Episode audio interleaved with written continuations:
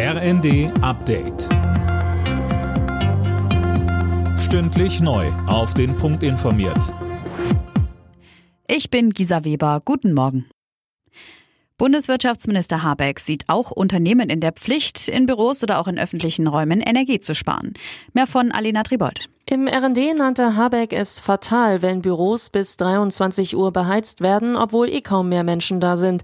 Das wird man sich bald nicht mehr leisten können, sagte Habeck weiter. Er schlägt außerdem vor, dass die Unternehmen etwa über Weihnachten oder Ostern Betriebsferien machen, um die Heizungsanlagen dann komplett runterfahren zu können. Das 9-Euro-Ticket macht krank. Das meint der Vizechef der Eisenbahngewerkschaft Burkhardt. In der Welt am Sonntag sagte er, die Kollegen sind durch den Ansturm an der Belastungsgrenze. Die Krankenstände sind hoch und steigen weiter. Außerdem werden die Züge sehr stark abgenutzt. Toiletten sind kaputt. Und auch der Chef der Gewerkschaft der Lokführer Weselski sagt, durch jahrelanges Kaputtsparen ist der Zustand der Bahn katastrophal.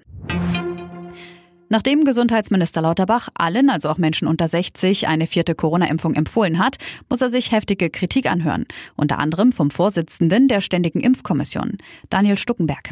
STIKO-Chef Mertens sagte der Welt am Sonntag, er kenne keine Daten, die einen solchen Ratschlag rechtfertigten. Und er halte es für schlecht, medizinische Empfehlungen unter dem Motto viel hilft viel auszusprechen. Die STIKO empfiehlt die vierte Impfung nur für Menschen Ü70, Vorerkrankte und Pflegepersonal.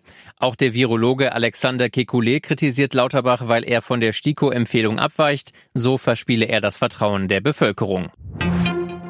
Und bei der EM wollen die DFB-Frauen heute den dritten Sieg im dritten Spiel holen. Gegner ist Finnland. Ein Team, das kaum noch Chancen aufs Viertelfinale hat. Bundestrainerin Voss Tecklenburg rechnet damit, dass sich Finnland anständig aus der EM verabschieden will. Los geht's, 21 Uhr. Alle Nachrichten auf rnd.de